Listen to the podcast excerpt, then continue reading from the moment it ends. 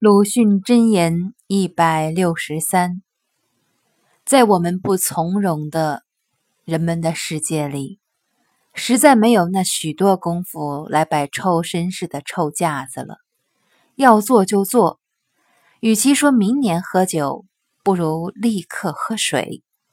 待二十一世纪的剖剥路痴，倒不如马上就给他个大嘴巴。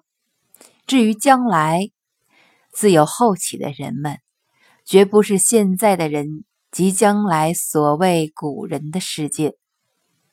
如果还是现在的世界，中国就会完。